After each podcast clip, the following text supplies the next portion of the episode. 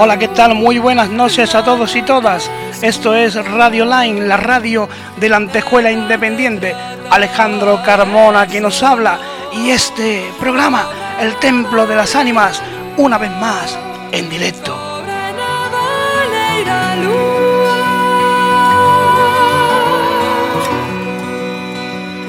En esta noche de domingo, en esta edición especial del Templo de las Ánimas, esta ocurrencia que he tenido el día de hoy. Eh, se, me está. se me pasan por la cabeza un montón de. montón de cosas, un montón de cuestiones y me ha parecido oportuno hacer este pequeño y humilde programa de radio esta noche de domingo para todos vosotros y vosotras.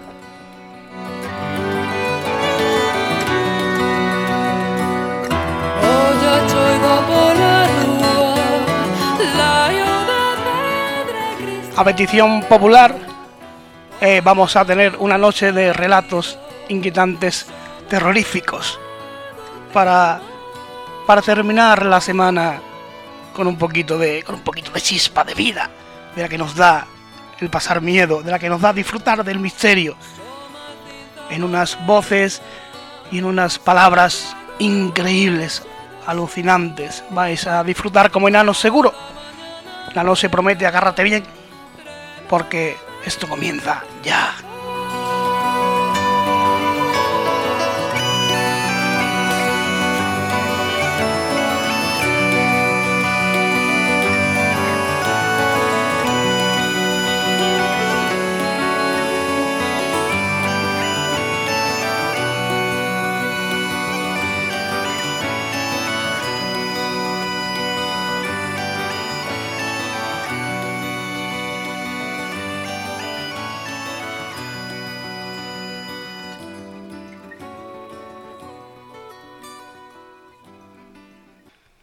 Como os decía amigos y amigas, en esta edición especial eh, vamos a comenzar con, un relato terrorífico que nos trae, bueno, en, la, en, la, en el puño y letra de nuestra dama del terror de Sandra Gómez Moreno, interpretado por Julio Prados, en lo, con una voz magnífica, una carga de profundidad enorme que pone los pelos de punta la piel de gallina eh, para taparse con la mantita aviso, porque esta noche esta noche es terroríficamente inquietante.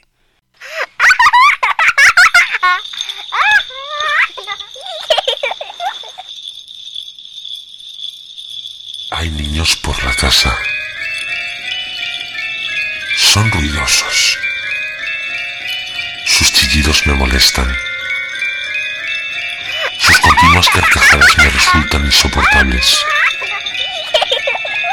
El cuchicheo de sus agudas voces taladran el más sensible de los oídos.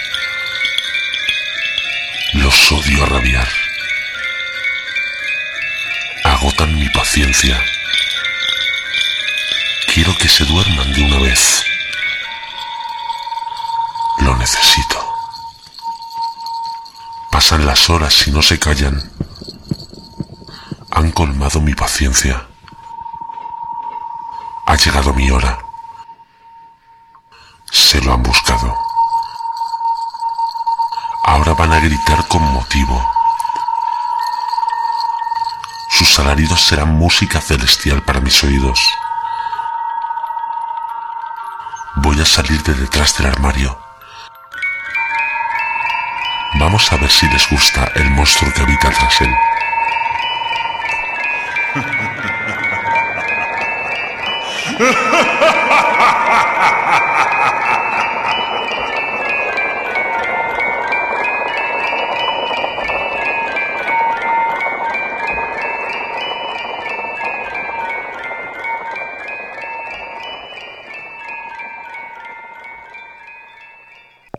Os aseguro, amigos y amigas, que aquí donde me encuentro con este estudio en penumbra, esto que nos acaba de contar Julio pone la piel de gallina. Qué manera de, qué manera de, narrar una historia. Fijaos lo cortito que ha sido y lo largo que, que se ha podido llegar a hacer. Y la siguiente historia que tenemos a continuación nos la trae Sandra Gómez Moreno en la voz de Estrella Vega y un bosque, un bosque muy particular donde ocurren cosas increíbles en una historia truculenta, en esta noche de locura, de fantasía terrorífica. Disfrútenlo porque no tiene ningún tipo de desperdicio, os lo aseguro.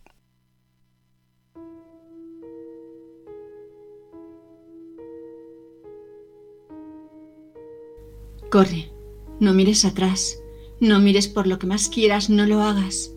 Las piernas me flaquean, el terreno es ainoso, además de ser cuesta arriba. Para colmo es una zona jardinada, porque lo que intentar atajar es más complicado aún. Mi cerebro ordena una cosa, pero mi cuerpo va a lo suyo. Joder, joder, joder, me va a pillar. Voy a morir. Lo noto a mi espalda. Siento como me taladra con la mirada. No, no, no, por favor. Percibo su putrido aliento en mi nuca, jadeante, siniestro, con una sonrisa perversa que, a pesar de no ver, advierto en mi espinazo. Corre, corre, corre. Está encima, ya me ha alcanzado. No puede ser, no puede. Grito aterrorizada. Me incorporo en la cama, estoy sudando a mares, jadeo. Tengo las mejillas llenas de lágrimas. Giro mi rostro a un lado y a otro, pero no veo nada. La habitación está a oscuras. Respira. Tengo que tranquilizarme. Es un sueño, un puto sueño que me persigue desde hace dos semanas. Pero ya está. Lo que no entiendo es cómo mi hermana no se ha despertado con el grito que he dado. Me gustaría dormir como ella, plácidamente, como si no soñara, como si no sintiera ni padeciera. Poco a poco el pulso vuelve a su ser, aunque tengo el miedo metido en el cuerpo. Me levanto sigilosa para no despertarla. Voy a la cocina a beber agua Intentaré descansar algo más, si mi cerebro y mi subconsciente me lo permiten. Pasan varios días en los que las pesadillas me dan una tregua. Tengo un sueño reparador y tranquilo. Me parece raro, pero al menos disfruto de esa sensación tan desconocida para mí. Es más, me nota hasta el mejor humor y mi hermana se ha dado cuenta de ello. Esa misma tarde nos vamos a dar un paseo por uno de los jardines más bonitos del barrio aprovechando que Liz tiene que hacer unas prácticas de una asignatura para sus estudios de fotografía. Decidimos ir prontito para aprovechar la luz del entorno y ver el atardecer, una de mis perdiciones y de mis placeres ocultos. Paseamos por el jardín, observando cada rincón como si estuviéramos viviendo un cuento de hadas, ya que el lugar es mágico. Casas de piedra con hiedra, huertos y flores cultivadas de un modo armonioso y perfecto estanques con patos y cisnes negros, esperando a que llegara algún personaje de alguna historia de fábula, parejas haciéndose fotos aprovechando la energía tan especial que emanaba de aquel lugar. Lo estábamos disfrutando como dos enanas. Hacía tiempo que no me sentía tan unida a ella. Una vez hechas las fotos que mi hermana necesitaba, decidimos dar una vuelta para ver algún rincón curioso. Es cierto que a medida que nos adentrábamos, notaba que el ambiente se volvía algo más oscuro pero no le di mucha importancia. Estábamos metiéndonos en un pequeño bosque de pinos y sus copas por fuerza tapaban la luz del sol que se aproximaba al ocaso. Liz estaba revisando las fotografías y cuando finaliza saca varias fotos al azar. Sigo caminando distraída cuando mi hermana me llama. Oye, Janelle, me gustaría que vieras esta foto. ¿Para qué, Liz? Seguro que te ha salido perfecta. Podemos verla en casa tranquilamente. Noté un pequeño matiz de duda antes de que mi hermana hablara. No, quiero que la veas ahora, replica con un tono de voz que me parece bastante impropio de ella. Me giro bruscamente, extrañada ante su orden. Oye, Liz. Me callo. El rostro de mi hermana presenta un color algo más pálido de lo normal. Mantiene sus ojos fijos en la cámara y los brazos estirados con el aparato en sus manos con el único fin de que pudiera ver la pantalla donde se encuentra la última fotografía que ha sacado. Me acerco a ver la foto y aparece un bosque de pino bastante alto que se localizaba a unos metros de distancia de donde nos encontrábamos nosotras. Me llama la atención la presencia de unas cuerdas colocadas de un modo un tanto extraño, pero no le quiero dar importancia. Debemos ir hacia allá, dice mi hermana de manera automática. La miro de nuevo, bastante extrañada. ¿Estás bien? No hay respuesta. Silencio. ¿Me estás escuchando o te estás haciendo la tonta como cuando no quieres contestar lo que no te interesa? Mi hermana levanta su mirada lenta, pero firme con un gesto que me provoca verdaderos escalofríos. Con voz seca y profunda responde, Estoy bien. Tenemos que ir ahí. Quiero bofetearla. Se está comportando de un modo muy extraño y las órdenes que me está dando me resultan muy raras. Serán tostadas mías. Venga, vale, vamos para allá, ya que la niña se ha empeñado. El sendero por el que caminamos, por el que caminamos se hace cada vez más estrecho, además de que la luminosidad desciende por segundos. No me gusta nada el cariz que está tomando la situación, por lo que intento quemar mi último cartucho. Oye, Liz, ¿no podemos ir por otro lugar? La vegetación cada vez es más frondosa, el camino es más estrecho y ha oscurecido mucho de repente. ¿No crees que deberíamos dar la vuelta? No. Y de repente me agarra del brazo con una fuerza sobrenatural y me arrastra hasta el dichoso bosque de pinos que habíamos visto en la foto. Forcejeando intentando frenar a mi hermana, quiero hacerla entender que no me gusta lo que está haciendo, pero parece que un espíritu del inframundo la ha poseído. De golpe frenamos y entonces lo vi. Las cuerdas que alegremente cuelgan desde las ramas de los árboles no eran tan simples, eran sogas. Mira a mi hermana, y ella me está escrutando. Su mirada es de odio, de rencor, de rabia. Comienza a temblarme la barbilla. ¿Qué está pasando? ¿Por qué me miras así? Y el ambiente se está tensando y oscureciendo. Hay que añadir una sensación de frío y pesadez cada vez más intensa. Giro durante unos segundos la mirada y el corazón me da un vuelco. Ahora, donde antes solo había sogas, se podían distinguir cuatro cuerpos colgados, cuatro ahorcados. Pero mi hermana se acerca de manera amenazante, lenta, parsimoniosa, sin pestañear apenas para no perder a su presa, que para mi desgracia no es otra persona que yo, su otra mitad. Poco a poco, a pesar de la poca luminosidad y de mi torpeza natural, camino hacia atrás, temiendo que el puto sueño que había tenido durante semanas se convierta en realidad. Me aproximo hacia donde cuelgan los cadáveres y horrorizada distingo que los cuatro cuerpos ahorcados de ese maldito árbol de la muerte pertenecen a mi familia. Mi madre, mi padre, mi hermana y mi abuelo penden de sus ramas. ¿Te atreves a hablarme? ¿Tú a mí? ¿Tú que me debes la vida? ¿Pero qué dices, loca? bramo manteniendo a raya la distancia entre mi hermana y yo. Aún no le he dado por perseguirme. ¿Loca yo? ¿Loca tú? Que te he tenido que soportar tus malditas pesadillas, que me despertabas noche tras noche con tus gritos y tus miedos nocturnos. Tenía que haberte matado antes, o con ellos. Disfrutaba viéndote sufrir. Es lo que te mereces, pequeña zorra. Doy un grito ahogado. Pero, ¿qué he hecho para merecer esto? Dios mío. Y de pronto, si me querían matar en vida, iban por el buen camino. Los cadáveres abren los ojos, giran su rostro hacia el mío y exclaman con, con voz cultural. Mátala. Su alma nos pertenece. Mátala. Se debe cumplir la profecía. No puedo más. Salgo corriendo de ese maldito lugar. Voy sin rumbo, perdida entre las sombras y perdida ante la muerte que me acecha como una flecha a la diana. Me quiero morir. Corro con la misma angustiosa sensación de la pesadilla que noche tras noche destrozaba mi descanso y mi sueño. Era mi hermana la que me estaba matando. Era mi hermana la que me quería ver muerta en vida. Era mi hermana, la que me estaba dando caza y sentía su aliento asqueroso persiguiéndome en un jardín digno de la mejor historia de terror. Caigo al suelo, tropiezo con una rama, aunque quién sabe si eran los árboles los que me tendían trampas para verme morir. Ahora os cuento esta historia, colgada desde la soga, esperando a que nuevos individuos se unan a los de mi familia, también al de mi hermana que cuelga a mi derecha. Ahora soy yo quien tiene que cazar Ahora soy yo quien quiere dar muerte.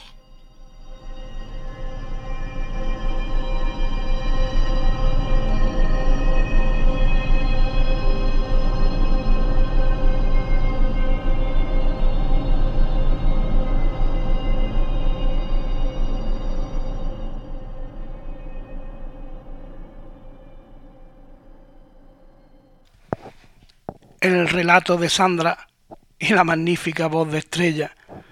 Qué manera de contarlo, como, como narra esta mujer, es increíble. Es, yo, como, como yo le dije la noche que la tuve por aquí, tienes, tienes voz de, actriz de doblaje, enorme estrella y enorme la historia de Sandra. La siguiente, el siguiente relato que viene a continuación es, es una locura, una paranoia mía que, que hice hace algún tiempo, que dejé grabado eh, es una historia inventada, eh, mezclando, mezclando leyendas históricas. Y bueno, espero que la disfrutéis y, y que, que, no, que no os pille todo esto en medio de una carretera secundaria en una noche como esta, porque puede ser que aparezcan elementos extraños que no quieras encontrar en el camino. La, titulé en su día Encuentros y aquí os la dejo para que la disfrutéis y, por qué no, para que lo paséis un poquito mal también.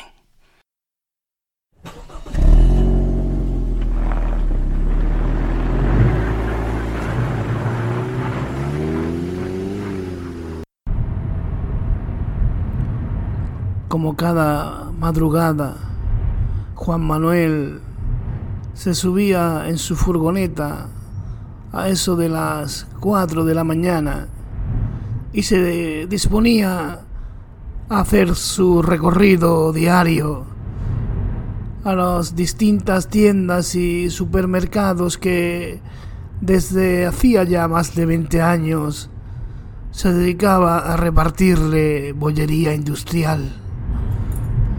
A Juan Manuel le quedaban apenas un par de años para su jubilación.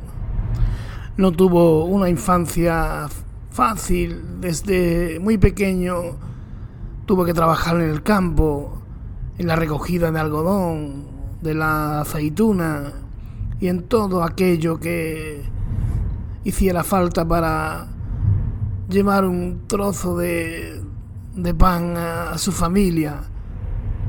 Una familia de ocho hermanos que ya sabemos en una época difícil y complicada lo que suponía llegar tan siquiera a terminar el día con algo que llevarse a la boca.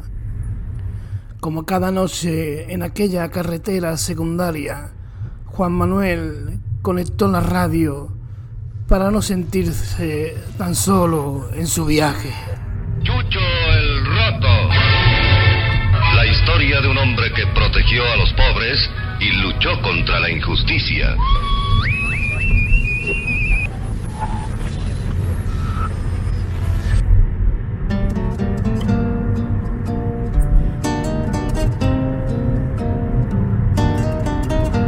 Comenzó a sonar esta bella melodía y Juan Manuel, perdido en sus propios pensamientos, en que quizá iba llegando la hora de dejarlo todo a un lado y comenzar a tomarse en serio la posibilidad de irse retirando de tanto trabajo y de tanto estrés.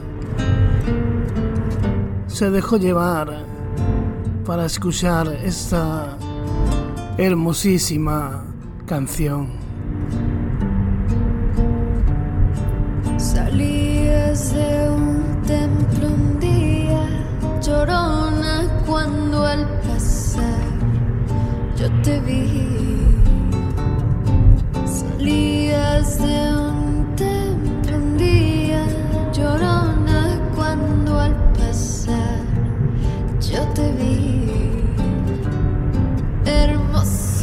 Conocía ya esta canción desde hace tiempo que la popularizó la gran artista mexicana Chabela Vargas.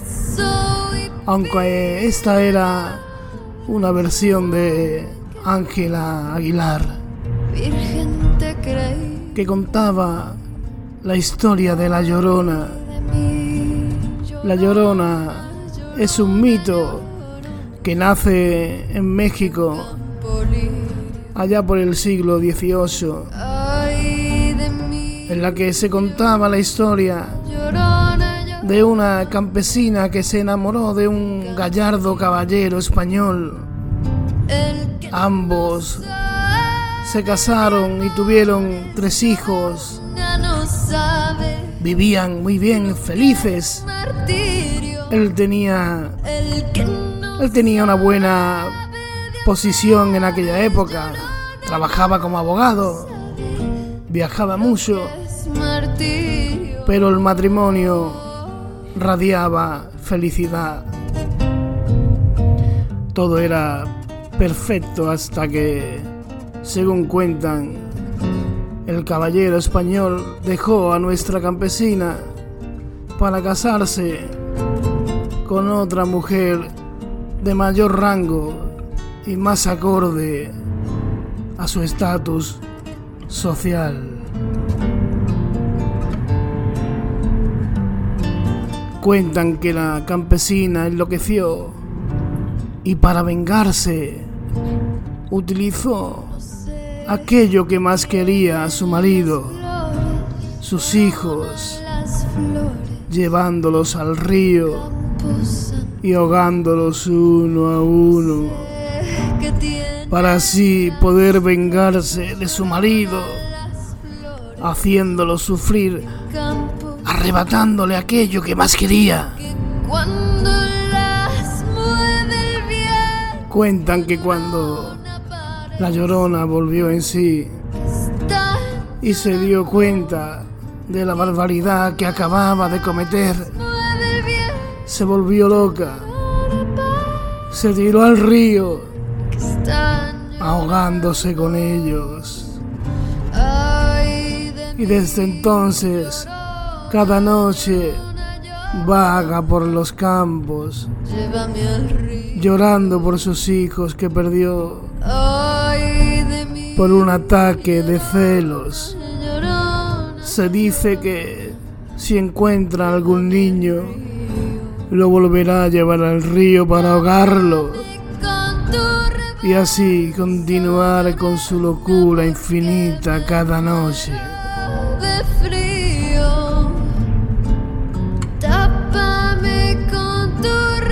Juan Manuel, aunque conocía esta historia de oídas, poca importancia le daba, la verdad. Él estaba más ocupado en su trabajo que ya bastante tenía. En que no le faltara de nada a sus hijos. Era un hombre escéptico en cuanto a estos temas. Y poco más que le resultaba incluso extraño que una historia tan terrible como esta, en caso de ser cierta, claro, tuviera una canción y una melodía tan bonita y tan agradable a los oídos como sin duda esta lo era.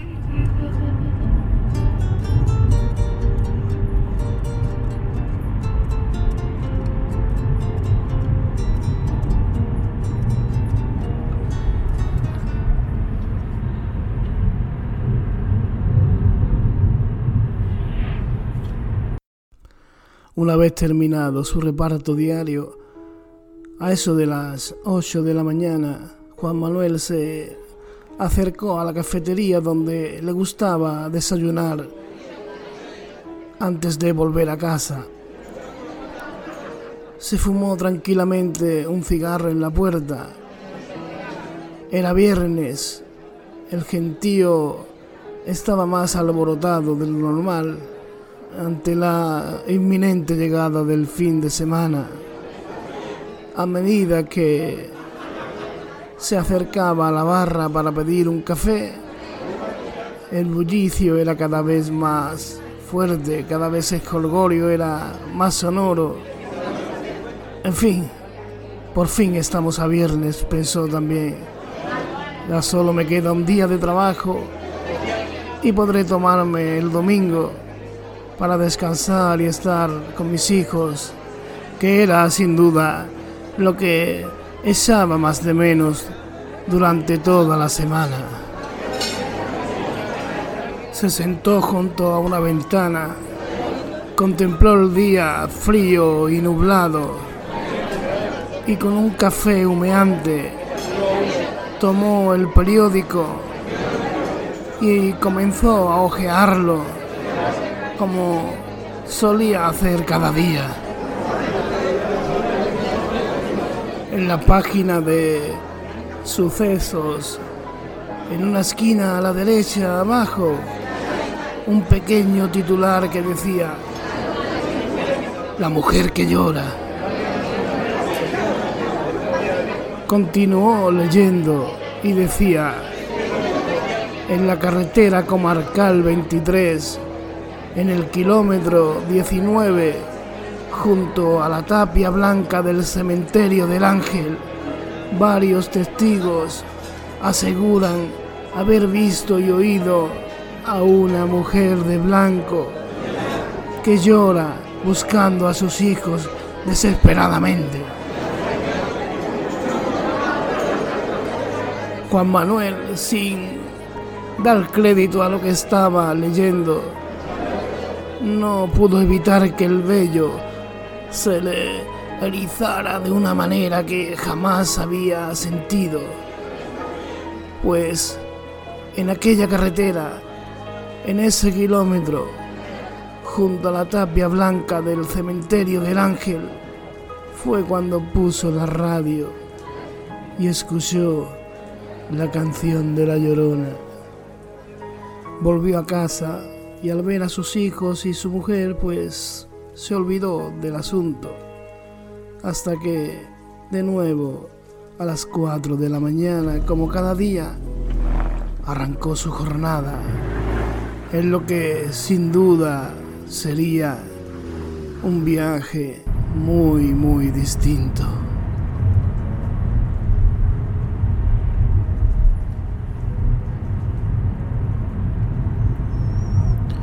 A Juan Manuel aquella noche le había resultado difícil conciliar el sueño, cosa rara por otra parte, ya que dado la hora tan temprana en la que debía levantarse, solía caer rendido, nada más que tumbarse en la cama.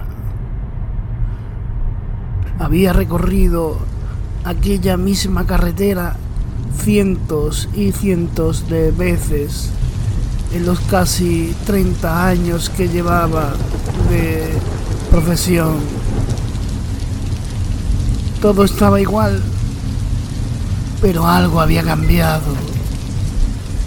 Algo era distinto.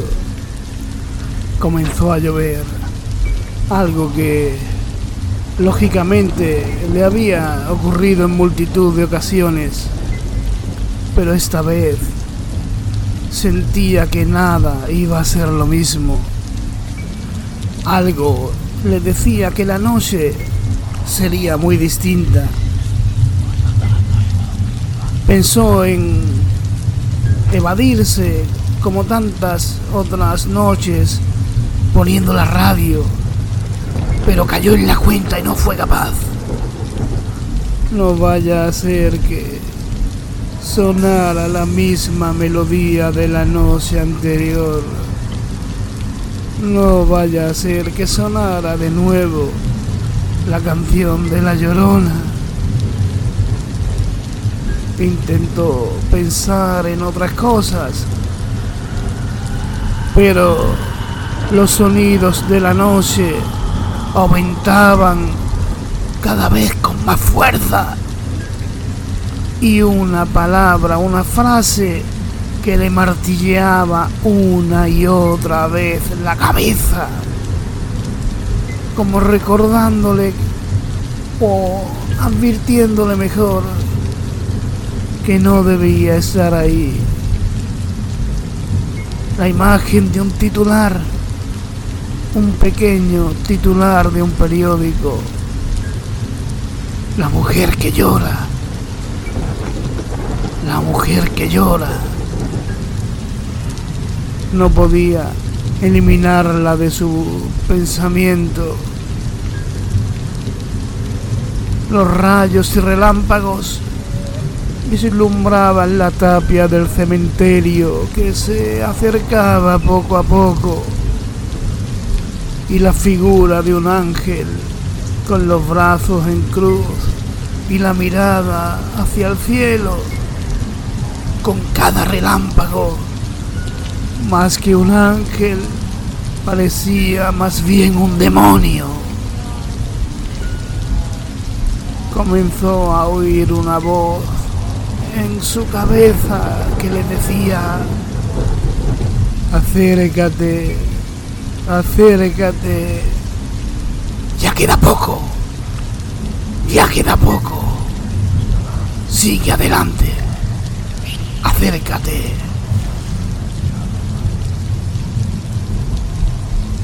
Al igual que muchos trabajadores nocturnos, sobre todo camioneros y demás correlantes de la noche, conocía miles de historias de la chica de la curva que se aparece, que te pide ayuda, que le acerques al pueblo más próximo. Y hay un momento que te dice, cuidado, en esa curva me maté yo. Y después cuando miras en la parte de atrás ya no está. Cuando Noel conocía muchas historias de este tipo y nunca le había dado ningún tipo de importancia. Como recordaréis, era totalmente escéptico en estas cuestiones. Pero esta vez sentía algo que no le dejaba prácticamente respirar. Sentía como unos ojos se clavaban en su nuca, una respiración gélida en el cogote y como un escalofrío recorría toda la espina dorsal hasta llegar a la frente. No se atrevió a mirar por el espejo retrovisor. La estatua del ángel la tapia estaban cada vez más cerca. Sentía como un lamento que llegaba desde otro mundo, acercándose poco a poco. Le temblaban las manos. Pensó en dar media vuelta. Pensó en regresar a casa. Pero Juan Manuel era un hombre racional, leído y cultivado, a pesar de no tener estudios. Y sabía perfectamente que en muchas o en múltiples ocasiones la sugestión de la mente suele jugarnos malas pasadas y nos hace ver y oír cosas que no están ahí, aunque nosotros pensemos que las tenemos delante.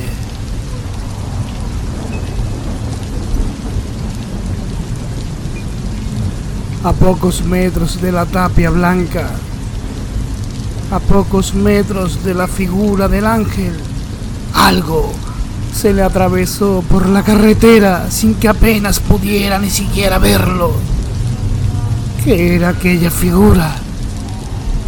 Algo había pasado delante de sus ojos. Algo se escuchaba. Un sonido de alguna letanía que se acercaba poco a poco. Algo estaba ocurriendo. Algo estaba pasando. Un frenazo en seco y...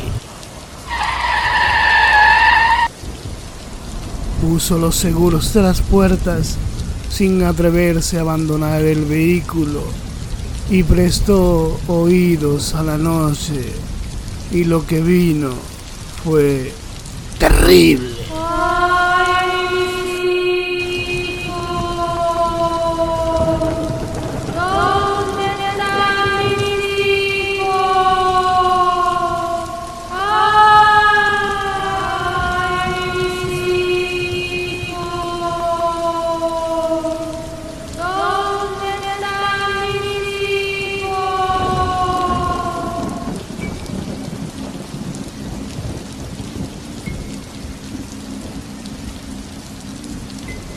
Petrificado, sin poder moverse,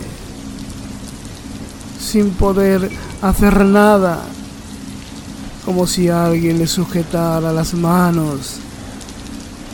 No era capaz. ni tan siquiera de parpadear, intentó arrancar el coche. En la noche lluviosa, maldita sea, no arranca, maldita sea.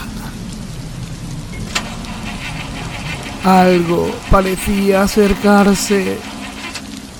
Lo vio por el retrovisor. Una mujer de blanco lo observaba hasta que por fin, a base de intentarlo, intentarlo, consiguió arrancar el vehículo y marcharse de allí a toda velocidad.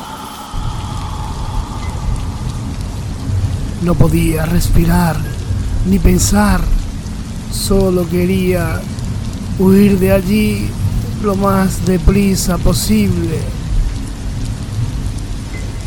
Sin darse cuenta, volvió a sentir el aliento gélido en la nuca, como una especie de aguja clavada que le recorría la espalda, que le impedía ni tan siquiera intentar digerir lo que estaba pasando. La respiración se aceleraba y se aceleraba y volvió a sentir los ojos mirándolo. Los ojos sin cuenca. Los ojos que clamaban por algo que él no era capaz de atribuir que era lo que querían. Inmóvil, solo miraba hacia adelante. Ya está aquí, ya está aquí. Por un segundo pensó en volver a mirar por el espejo retrovisor, pero no se atrevió. Sentía los ojos de la llorona clavándose en su espalda. Sentía que algo no iba bien. Sentía que esa noche sería su final. La respiración más fuerte hasta que por fin miró y... Bueno, imaginaros lo que ocurrió después.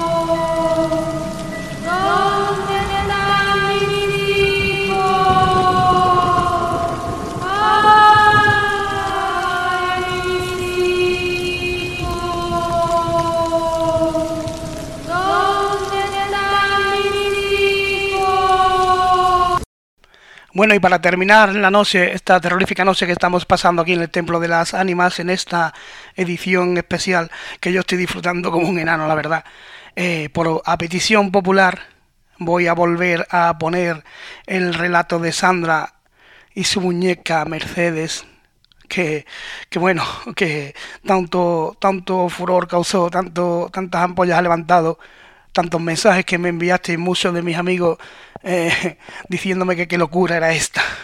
Pues aquí os dejo con ella para que lo disfrutéis y bueno, y, y como siempre al final eh, os dedicaré algunas palabritas para, para despedirnos. Así que, Sandra, todo tuyo, os dejo con Merceditas. Disfrútenlo. Acabo de llegar a casa. Estoy agotada. Voy caminando por el pasillo mientras miro las diferentes estancias que tengo a izquierda y derecha. Llego a mi habitación. Cierro la puerta. Tiro el abrigo y el bolso de cualquier manera encima de la cama. Me siento en el colchón y suspiro exhausta. Levanto la mirada nostálgica. En dos días me mudo a Toledo y tengo que dejar esta casa que durante este año tan extraño me ha dado cobijo. O al menos esta habitación lo ha hecho. Pienso en todo lo que me tengo que llevar y me da pereza pensarlo. Soy bastante holgazana y suelo dejar las cosas para el último momento. Menos mal que un compañero de trabajo me ha acercado en coche y he podido traer varias cajas para preparar la mudanza. Miro todos los objetos que tengo a mi alrededor. Libros, más libros, algún peluche y mi muñeca Mercedes. En fin, voy a comer primero y una vez que tenga la cabeza más despejada, pensaré en cómo organizar todo. No me gustan nada las intenciones de esta niña. La noto más nostálgica, más melancólica. De vez en cuando me mira. Suspira al verme, pero apenas me toca. Ya no me coge. Ya no juega conmigo. Hace un rato ha salido de la habitación y aún no ha regresado. Escucho cómo está fregando los cacharros. Yo, que la conozco bien, sé que no le gusta cocinar. Come algo rápido y sencillo porque tiene que sobrevivir, pero no es una mujer que prepare deliciosos manjares. Echo tanto de menos a su madre. Esa mujer sí que cocinaba bien. ¡Qué señora! ¡Qué croquetas hacía! ¡Madre mía! Recuerdo cuando Silke me llevaba en brazos a todas partes, la señora Emilia le daba un poco de la bechamel a su hija, y yo que estaba a su lado no podía comerla, qué rabia. Esto de ser una muñeca no es muy rentable, ¿eh? Puedo ver todo, puedo leerlo, pero por mucho que me toquen no tengo sentido del tacto y tampoco puedo comer. ¿Qué injusticia es esta? En fin. Uf, creo que viene. Voy a dejar de pensar, no vaya a ser que la niña se dé cuenta y la liemos. Además, tengo que averiguar qué demonios sucede. Desde que está con ese chico ya no me cuenta nada y se tira miles de horas hablando por teléfono como una pánfila. Me está ignorando, era muy ingrata. Voy a ver qué trama. Que sí, cariño, ya lo tengo todo preparado. Responde intentando sonar lo más convincente posible. ¿Seguro? Que sé que lo dejas toda última hora, Silke. Solo me queda la ropa de invierno y los libros, cariño. No te preocupes. He pensado en meter los libros en las cajas que he traído del trabajo. Son bastante resistentes y yo creo que aguantarán bien. La ropa de invierno creo que me cogerán una maleta. Aún así los jerseys están metidos en bolsas de tela. Lo tengo todo controlado. Mmm. replica Antonio con un tono de desconfianza. Tranquilo. Lo que tengo que ver es qué hago con Merceditas. Con tu muñeca. ¿Y eso? ¿No te la quieres llevar? No es que no me la quiera llevar. Es que tengo ya casi 37 años y ¿qué hago yo a mi edad con una muñeca? Pues no sé, sí que tenerla como la has tenido hasta ahora. Un regalo de tu padre. ¿No quieres mantenerlo? No sé. Si tenemos una hija se la puedes dejar como legado suyo. Ya, es que no sé. Es verdad que me ha acompañado en los momentos más duros de mi vida.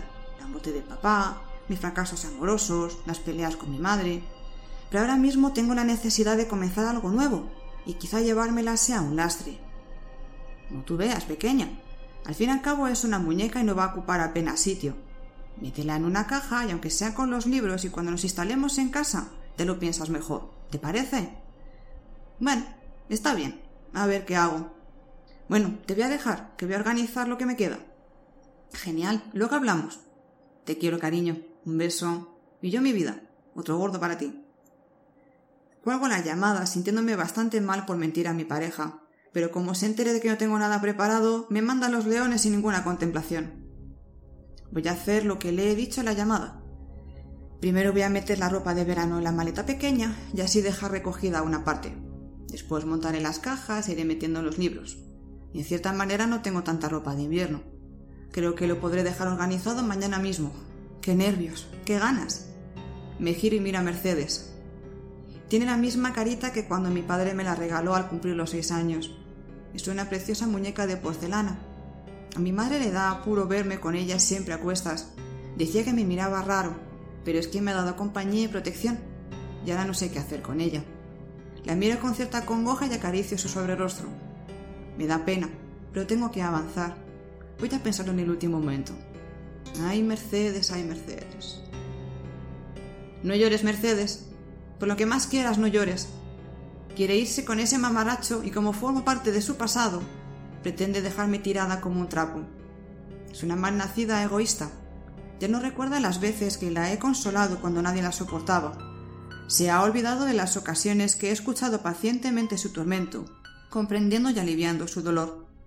Ahora quiere dejarme abandonada. Hace tantos años que no me coge, que no me abraza, que no me besa. No se hace una idea de cuánto me duele. Se me escapa una lágrima. La rabia, la tristeza y el dolor me pueden. Pero tengo algo muy claro.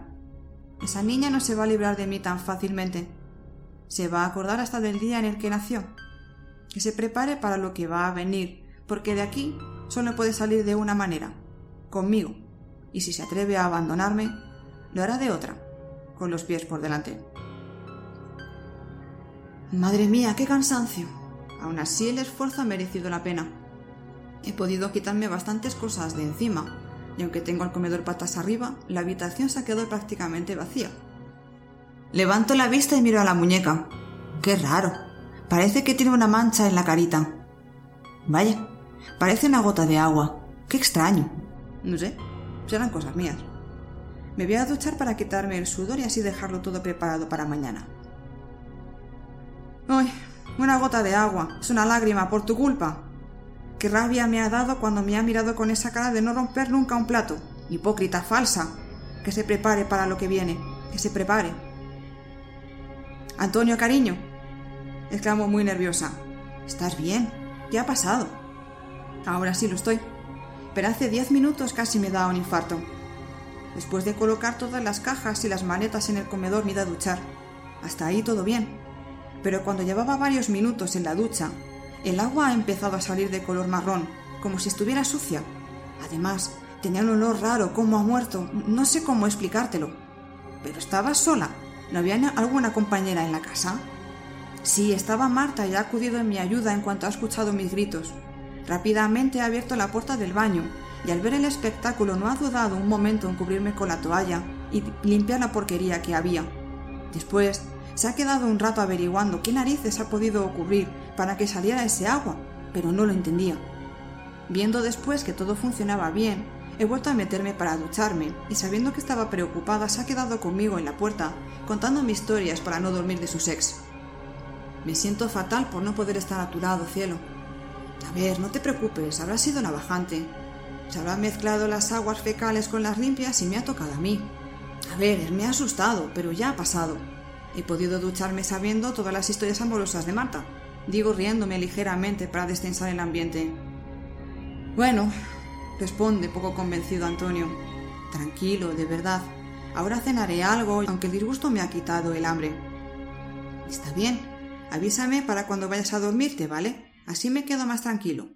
Sí, cariño, tranquilo. Tú cena también, ¿de acuerdo? Yo te aviso. Un beso. Te quiero, canija. Un beso. No he querido preocuparle, pero en realidad estoy muy asustada. No entiendo lo que ha sucedido. En el año que llevo aquí nunca han pasado cosas raras, y suceden ahora. No sé. Recuerdo que el vecino del Bajo C me dijo en su día que en esta casa habían sucedido fenómenos paranormales, pero justo ahora que me voy. Qué extraño. No voy a darle más vueltas. Voy a cenar y me voy a tomar una tila a ver si descanso bien. Estoy furiosa. A pesar de lo que le ha pasado, no ha sido capaz de mirarme un solo momento. ¡Ay, Antonio, cariño! ¡Ah! ¿Y yo qué? No es capaz de mirarme. Tenía que haber hecho que se hubiera mojado con sangre. Igual así me hubiese mirado aunque fuera de reojo. Me supera. No llores otra vez. No puedes estar a merced de lo que la niña quiera. Ahora te mira, ahora no. Ahora te acaricia, ahora pasa de ti. Qué pena no poder moverme y estrangularla. ¿Por qué seré una muñeca? ¡Dios! Ya estoy llorando otra vez. Joder, soy estúpida. Y sí, se va a dormir prontito, pero tengo un sueño especial para ella. A ver quién de las dos tiene un descanso placentero. Me he despertado dando un grito horroroso. Acabo de tener una pesadilla terrible. Me he incorporado de la cama dando tumbos para encender la luz. Menos mal que estoy sola porque el alarido ha sido digno de una película de terror. Estoy sudando. Tengo el miedo metido en el cuerpo. He soñado que mi padre me perseguía por un bosque con un cuchillo en la mano, deseando asesinarme. Sus gritos me taladraban el alma. Pequeña zorra, ya no me haces caso. Me tienes abandonado. Eres mala, no tiras sin mí. Yo me escondía detrás de los troncos de los árboles para que no me diera caza, pero siempre sabía dónde me ocultaba. Sin darme cuenta, mientras corría, me iba adentrando más en la zona más frondosa y oscura del mismo, aunque no todo era tupido y denso. De pronto me topé con algo que hizo que las palabras y las lágrimas agolparan en mi garganta. Un pequeño claro bastante siniestro apareció delante de mis narices. Observé que una hoguera ocupaba la parte central y varias personas idénticas a mi padre la rodeaban mientras quemaban una foto mía, repitiendo la misma frase que me habían dicho mientras me perseguían. Quise morir de tristeza. Me puse a llorar desconsolada y uno de los individuos me escuchó. Giró su rostro y sin decir nada me señaló. Todos esos malditos seres salieron a mi encuentro con muy buenas intenciones, mientras yo estaba paralizada por el miedo. Lo único que supe hacer fue gritar el nombre de mi padre, y en ese instante, cuando vi el filo de la muerte rozar mi conciencia, desperté. Estoy sentada en la cama, acurrucada. No dejo de dar vueltas al sueño. No entiendo por qué papá me diría esas cosas, y sobre todo por qué quería matarme. No voy a llamar a Antonio ahora. Son las tres de la madrugada y si le ha asustado con lo que ha pasado antes, ahora el muchacho se iba a preocupar mucho más. Mejor no se lo cuento. Prefiero llevarlo yo sola. Levanto la mirada y me fijo en mi muñeca. Mercedes tiene cuatro manchas negras en sus mejillas. Pero... Me levanto y limpio con la manga de mi pijama las gotas negras que tiene, dejando sin querer una pequeña marca en su lado derecho. Voy a dormir contigo, Mercedes. He tenido un sueño muy raro y tengo miedo. No me puedes escuchar. Y es cierto que te tengo muy abandonada. Pero hoy te necesito. Me meto en la cama abrazando fuerte a la que fue hace casi milenios, mi única amiga y compañera, la que nunca me abandonó, mi muñeca de porcelana, mi Merceditas. Abrazada a su insignificante cuerpecito y sintiendo su paz, caí en un profundo sueño, mucho más tranquilo y reparador. ¡Ay, dichosa niña! Con qué poquito hay que darte la patata para que acudas a mí.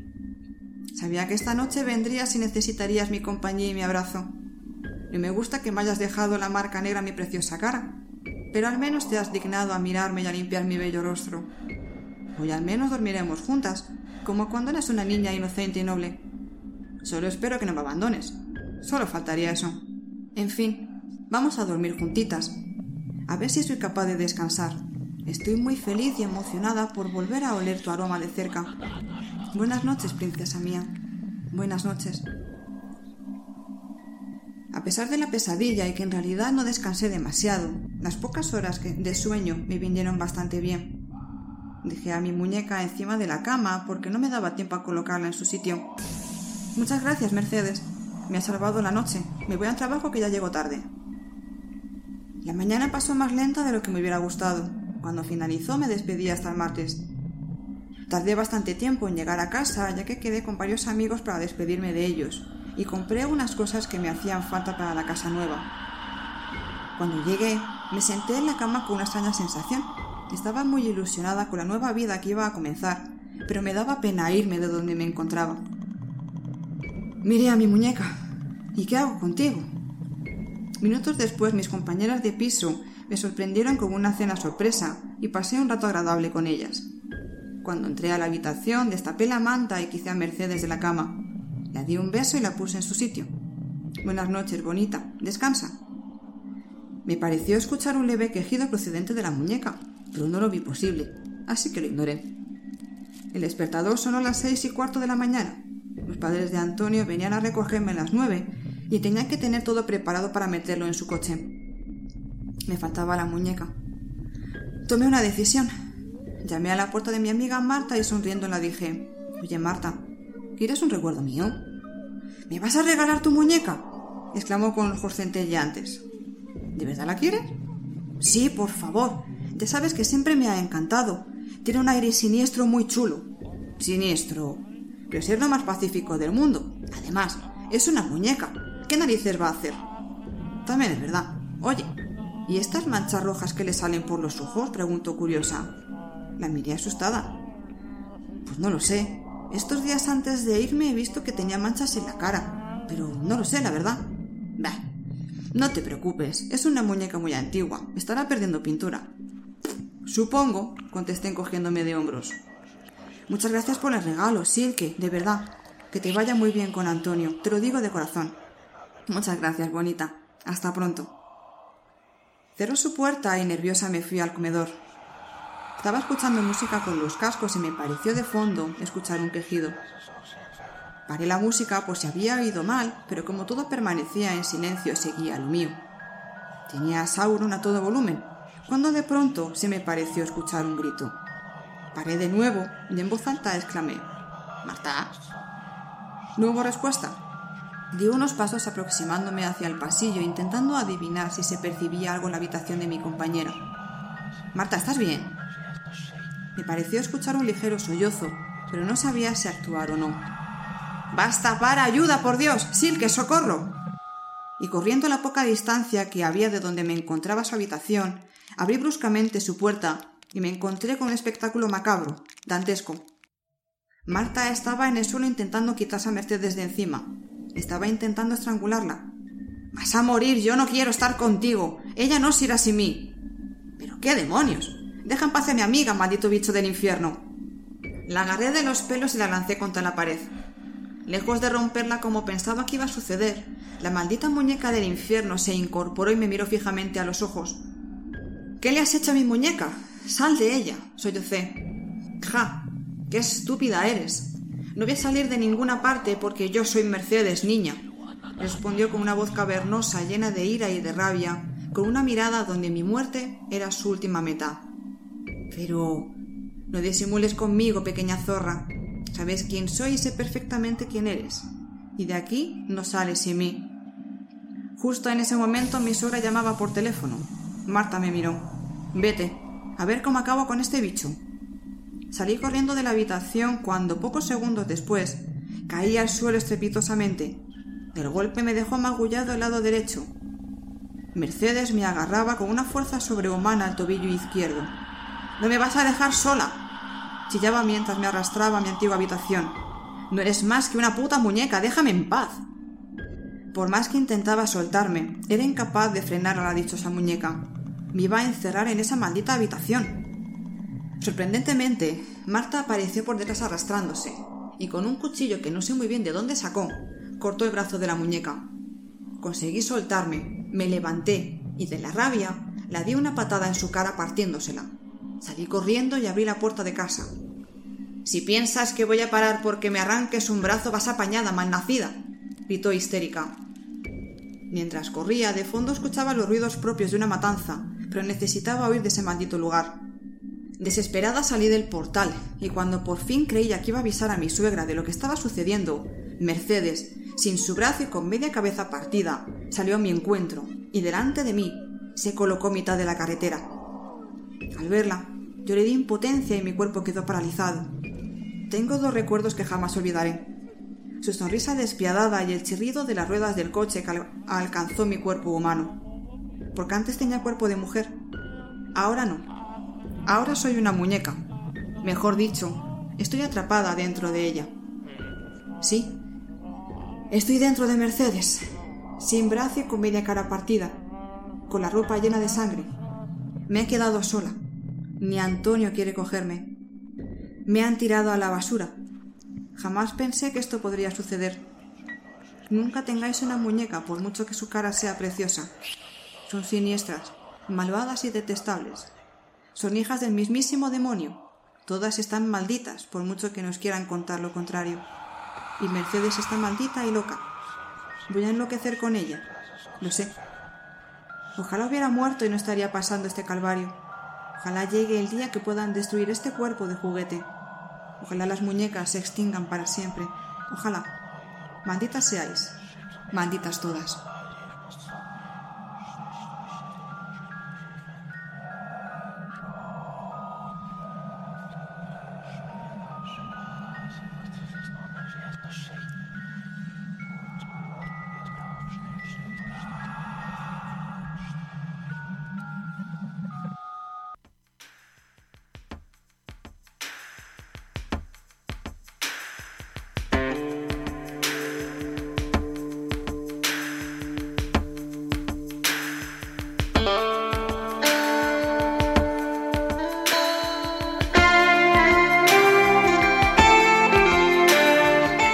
Bueno amigos y amigas, pues hasta aquí el intenso programa de hoy. Me gusta el terror, me gusta el misterio que le vamos a hacer.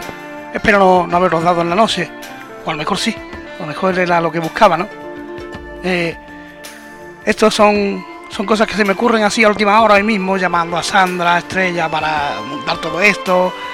Eh, Sandra se reía porque decía, estás loco, pero bueno, vamos para adelante. Y en fin, que me encanta, me encanta hacer estas cosas y así de manera improvisada, más todavía la verdad.